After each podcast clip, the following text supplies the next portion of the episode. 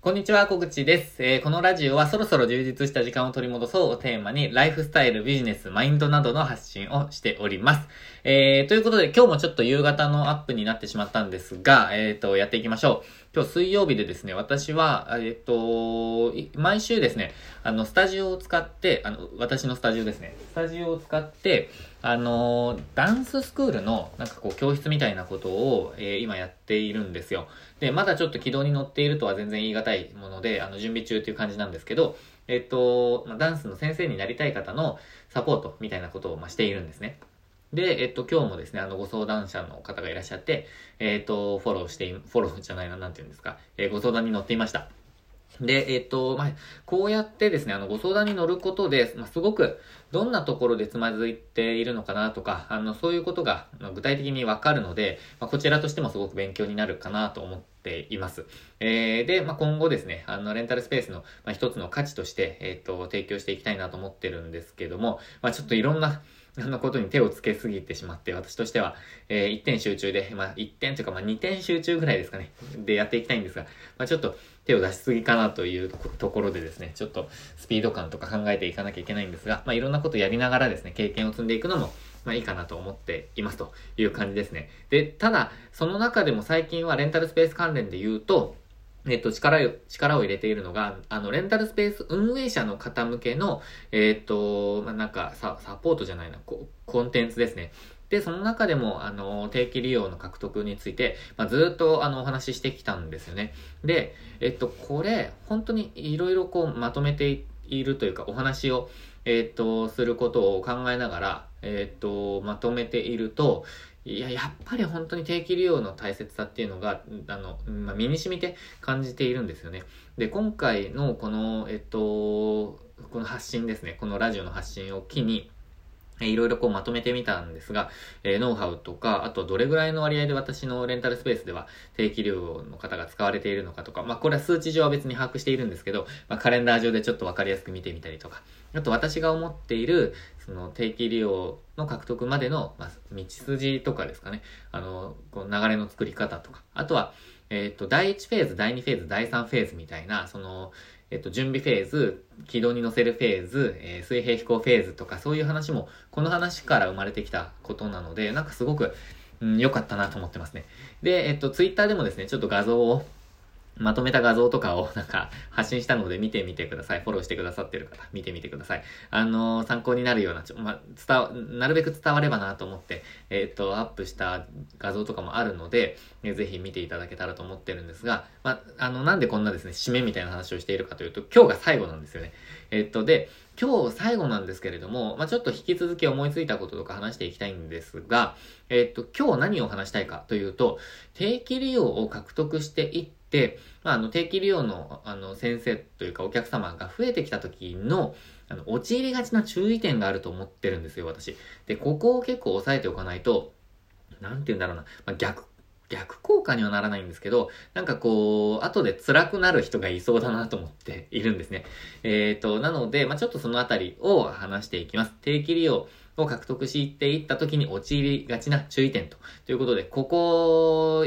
やらないでくださいねって話をしていきたいと思います。で、えっと、いくつかあるんですけど、いくつかというか、まあ、ちょっと絞るとですね、細かいこと話してすぎていても、あれなので、えっと、どうだっけな。3つあります。3つにちょっと私はまとめました。で、えっと、まず3つそれをお伝えしちゃいますね。えっと、1つ目が、え1名の金額に頼りきらないということです。え2つ目が例外を作りすぎない。え3つ目が定期利用のお客様の意見を聞きすぎないということです。えっ、と、ちょっとそれぞれ、え解説していきたいですね。あの、解説していきます。で、まず、1名の金額に頼りきらないっていうことなんですけど、あの、これはご想像いただきやすいと思うんですが、えっと、1名の方で月に数万円もご利用いただける場合って、あの、すごくありがたいじゃないですか。あの、ただ、これ危険でもあるんですよね。あの、売上全体に対して1名様の割合が高すぎると、そのお客様が使われなくなった時にダメージが本当に大きいんですよ。で、仮に定期利用で、えっと、まあ、月に10万円の売り上げを目指す場合、まあ、もしくはま10万円の売り上げがあった場合でもいいんですけど、全体で。ただ、あの、まあ、とりあえず定期利用の目標を、あの、ここでは例に出しますね。で、定期利用で月に10万円の売り上げを目指す場合、あの、5万円の方、2名様よりも、えっと、数千円から、まあ、1、2万円ぐらい使っていただける方が10名いる方が、安定しているじゃないですか。あの、10万円売り上げるにしても、5万円の方が2名よりも、数千円から1、2万円の方、まあ、1万円、2万円の方が10名の方が、えっ、ー、と、圧倒的に、えっ、ー、と、安定してますよね。というか、あの、分散できてますよね。そうすると、まあ、あのー、なんていうんですかね、1名の方の、えー、1名の方が、まあ、辞めてしまっても、使われなくなっても、ダメージが少ないってことです。まあ、大きな金額の定期利用がある場合ですね、まあ、逆に気をつけて、新たなお客様の獲得に力を入れていきましょうというのが一つ目の、えっ、と、まあ、提案というか、あの、注意点ですね。で、あの、これは、ま定期利用って話してますけど、えっ、ー、と、普通にですね、単発の方でも、例えば一人の方がものすごいリピートしてくださる方で、えっと、まあ、売上全体が30万円ありますと。で、そのうち10万円ぐらいはその人なんですみたいな状況がもしあったら、えっと、なんていうんですかね。まあ、それも同じく注意点ですね。注意で、注意という感じです。で、あのお客様の状況って、あの、こちらでは、まあ、コントロールっていう言い方が良くないんですけど、まあ、あの、把握できないじゃないですか。っていうか、なんて言うんだろうな。あの、うん、こちらでは関与できないじゃないですか。その先生が、あの、引っ越してしまうかもしれませんし、まあ、あの、お怪我されてしまう、して、えっと、活動ができないとかもあるかもしれませんし、まあ、考えが変わるっていうこともあるかもしれないので、こちらでは、あの、コントロールできないんですよね。あの、想定、想定外。あの、自分の範囲外のことなので。なので、あの、まあ、そのあたり気をつけて、えっ、ー、と、まあ、バランスをとっていくようにしましょうという感じですね。まあ、ただ、ありがたいことには変わりないので、まあ、あの、いい関係を築きつつ、他の、あの、新たなお客様の獲得には、あの、まあ、そういう時だからこそ力を入れていきましょう。まあ、逆に、動きやすい時期でもあると思うんですね。あの、そうやって大きな利益を、まあ、売上げを、こう、まあ、使ってくださる方、あの、お金を使ってくださる方がいらっしゃること自体は、あの、ありがたくて、あの、売上が立っている状態だと思うので、まあ、その時に、えっ、ー、と、まあ、気を緩めずに、新たなお客様の獲得をしていきましょうということです。ちょっと最後長くなっちゃいましたね。えー、二つ目。二つ目は、例外を作りすぎないっていう点です。えっ、ー、と、これは、あの、何ですかね、例外を作りすぎてしまうと、例外を管理するのが難しくなってきてしまうんですよ。あとは不公平感を感じられてしまうことも、あの、あります。で、これ、あの、例外っていうのは、例えば、えっと、定期利用のルールが、うんと、8時間以上、月に8時間以上というルールなのに、まあ、6時間で、えっと、OK してしまっているとか、えー、月1回でも定期利用として、あの、受けてしまっているとか、まあ、1名様だけ現金利用を OK にしちゃってるとか、まあ、そういうことですね。で、あの、先生同士って意外と繋がっているんですよね。あの、情報交換されていたり、まあ、ご友人だったりとか、まあ、実は紹介されていたとか、なんか、まあ、意外と繋がっていたり、えー、することもあります。ま、なので、まあ、なのでというか、とはいえ、うんまあ、やっぱり、あのー、ご契約いただきたいなっていう時あるじゃないですか。あのー、まあ、それがまあ正直なところだと思うんですね。最初の頃は。で、まあ、バシッと、まあ、断れないっていう時もあると思うんですね。ただ、その、譲歩するにしても、あの期間限定にするとか、あの条件をつけるといいんじゃないかなと思ってます。で、これの判断基準として私がいつもあの考えているのは、えっ、ー、と、他の人に聞かれても説明できるようにしておくっていうことですね。まあ、何か、あの人を優先しているんじゃないかとか、なんかこう、エコひい、エコひいきはまあ私することありますけど、なんだろうな、優遇しているんじゃないかっていうことですかね。特別扱いしてないかみたいなことをこう、聞かれたときに、えっと、説明できるようにしています。で、例えば、えっと、まあ、6時間にしていても、まあ、3、じゃ3ヶ月あの限定で、とりあえず様子を見て、ぜひ8時間に、まあ、していただけるようなことを想定し、あの想定じゃない、前提に、えっと、やっていきましょうとか、あの、まあ、集客期間として、えー、一時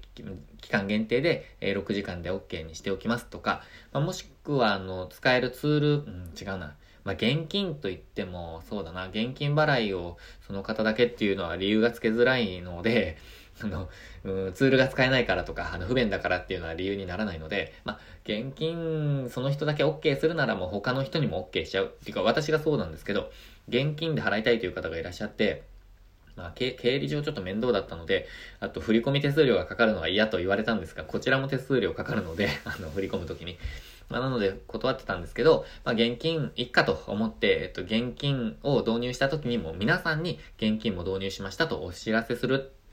ようにしたりもしました。なので、まあ、不公平感を作らないっていうのがいいかなと。あと他の、あの、不公平感があるにしても、他の人に聞かれた時に説明できるようにしておくっていう基準があると、なんかこう明確になるんじゃないかなと思います。えー、で、まあ、実際ですね、あの、他の先生に聞かれたりとか、あの、あの人はなんでっていうふうに言われることは、まあ、多分ないと思うんですよ。ないと思うんですけど、えっと、説明しておけるようにしておいた方が、まあ、クリアな感じで、まあ、隠し事なくやっていけるんじゃないかなと私は思っています。という感じですね。えー、そして、えー、三つ目ですね。えー、定期利用のお客様のご意見を聞きすぎないということですね。で、これは何かというと、あの、まあ、どうしても、こう、定期利用のお客様の中で、毎回使ってあげている。まあ、ちょっと言葉悪いんですけど、使ってやっているみたいな、あの、意識が生まれてしまう人が、まあ、中にはいるんじゃないかなと思います。あの、うちにはいないんですけど、ただ、あの、うんと、以前、私は、えっ、ー、と、接客業ですかね。あの、えっ、ー、えー、と、接客業か。接客業をしていたんですけど、サービス業か。サービス業をしていたんですけど、まあ、どうしてもそういう方っていらっしゃるんですよね。まあ、あの、なので、まあ、経験則で言ってるんですけど、ただ、あの、まあ、そういう方が出てしまうと。あのまあ、意見を伝えてあげているみたいな感じになってしまう人もいると思うんですよね。ただ、あのー、まあ、意識しておいた方がいいと思ってるのは、お客様と運営者は対等なんですよね。あの、まあ、特に、なんて言うんだろうな、サービス提供者みたいな、あの、立ち位置よりもさらに対等として考えやすいんじゃないかなと思うんですよね。レンタルスペース運営者って。で、えっと、まあ、失礼にならないように、全部言いなりにならないということを、ま伝えていくのがいいんじゃないかなと思います。まあ、例えば、うんと、こうやった方がいいんじゃないかとか、これを導入した方がいいんじゃないか、こういう備品があった方がいいって言われ、言われた時に、まあ、ご意見ありがとうございますと。で、すべて実行することは難しいかもしれませんが、参考にさせていただきますとか、もしくは、なるべく多くの方に便利に思っていただけるものから優先してやっていこうと思いますと。まあ、なので、すぐそれに手をつけるわけではありませんみたいなことを、まあ、やんわりお伝えするとか、まあ、とにかく、やりますみたいになんか気軽に答えないってことですね。できないものはできないので、えっ、ー、と、も、もしくは、全然トンチンカンなことを言ってくる人とかもいると思うんですね。なんかこれはあなたしか使わないでしょっていうような備品を言ってくる人もいると思うんですよ。まあ、なので、えっと、まあ、なんて言うんですかね。まあ、そういう空気づくりっていうのは大切かなと思います。で、媚びを売ったりとか言いなりになっていると、多分後で辛くなってきちゃうんじゃないかなと思うので、えっと、まあそこを、まあ、うんと、まあ対等な立ち位置というか、まあく、うんと、適度な距離感というか、えっ、ー、と、空気感っていうか、まあ、それを作っていって、まあ、下になりすぎないっていうのを、うん、ちゃんと作っていくっていうのは大切かなと思っています。で、まあ、媚びを売ったりっていうふうにさっき言いましたけど、ただですね、私はエコひいきはいいかもなって思ってるんですよ、別に。あの、最初にお申し込みいただいたので、3ヶ月間はホームページの上に載せておきますね、とか、まあ、例えば、お会いしたタイミングで、この後実は空いてるので、30分ぐらい余計に、ま使っちゃってくださいとか、ゆっくり準備して出て行ってください、出て行ってください、まあ、退出してくださいとか、えー、なんかそんな言い方で、なんかちょっとこう、エコひいきしちゃったりとかはありだと思うんですね。まあ、これは関係づくりみたいな感じで。まあ、ただこれもやりすぎは注意だと思うので、えっ、と、まあ、状態化しないように注意するって感じですかね。まあ、やりすぎ現金という感じだと思います。毎回ではないことをしっかり理解していただいた上で、まあ、そういうふうに、あの、なんかエコひいきみたいなこともいいんじゃないかなと思います。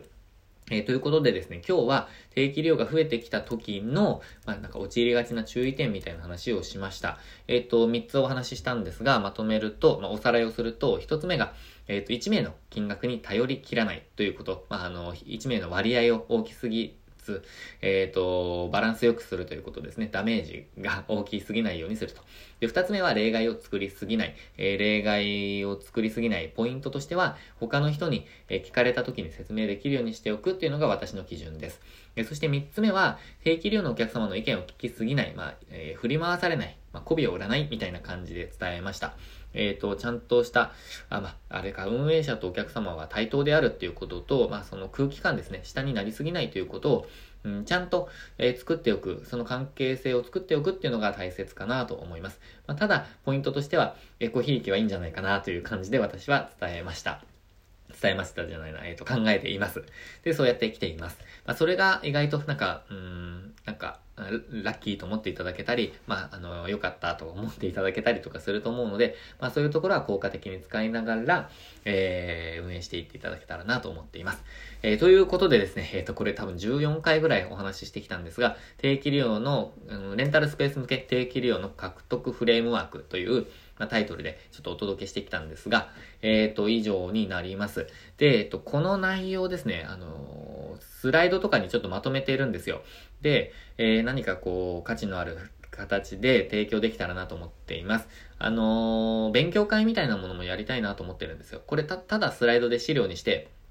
はいどうぞってやっても、なかなかですね、この声でのニュアンスとか、あとはこう、こういう場合はどうするんだろうみたいなご質問があったりとか、なんかいろんなパターンとかあると思うんですね。なので、まあ、本当に動いて、えー、もらえるためというか、実践してもらえるためにどうしたらいいかなっていうのを考えた結果、まあ、私はやっぱり、あの、動画で伝えるとか、もしくは、うん、ライブで、えっ、ー、と、勉強会みたいな感じで、えー、すると。まあ、リアルイベントっていうのはちょっと私、うん、住んでる地域柄 できしづらいんですけど、まあ、あの、と、栃木のレンタルスペース仲間とかではできるかもしれないですけど、まあ、ちょっと東京の人がこっちに来てもらうとか、まあ、私が行くっていうのもちょっとなかなか、うん、難しいというか、時間かかっちゃうので、まあ今の時代オンラインでもできるので、オンライン勉強会みたいなことも今考えているので楽しみにしていてください。えっ、ー、と、これは、まずはメルマガで、えっ、ー、と、メルマガ購読してくださっている方に配信をしていきたいなと思います。まあ、勉強会自体は Twitter とかでも配信しますけど、まあ、えっ、ー、と、そうですね、募集していきたいと思ってますので、まあ、決まり次第、詳細が決まり次第、えっ、ー、と、またお知らせします。まあ、6月中にできたらいいなと思ってます。で、私のチャレンジでもあるんですよね。あの、オンライン勉強会みたいな感じでやったことって私実はないんですよ。あの講演、なんか話す人として、えっと、呼ばれたりとか、えっと、はしていますし、あと1対1とか、あの、2対1みたいな、まあ、3人でとかっていうのはよくやってますけど、ただ、あの、なんて言うんですかね、こう、勉強会やりますみたいなことはやったことないので、まあ、なんかツール選びから、ちょっといろいろ考えながら私もチャレンジとしてやってみたいなと思います。まあ、これどうなんですかね、 Zoom がいいのか、えっと、YouTube がいいのか、Facebook ライブがいいのか、なんかいろいろですね、まあ、ツールにも制限があったりとかすると思うので、まあ、なんか考えながらやっていきたいと思っています。また詳細は、えっと、メルマガで、えー、お送りした後、Twitter でも発信したいと思います。えー、ということで、今日もですね、最後までご視聴いただきましてありがとうございました。ぜひ、えー、今回までの内容を実践して、え、いただけたらなと思っておりますので、えー、よろしくお願いします。ご質問があれば、ぜひ LINE、えっ、ー、と、LINE、Twitter などで、えっ、ー、と、ご意見、ご感想、ご質問お寄せください。えー、大歓迎です。では、えー、また明日もチャレンジしていきましょう。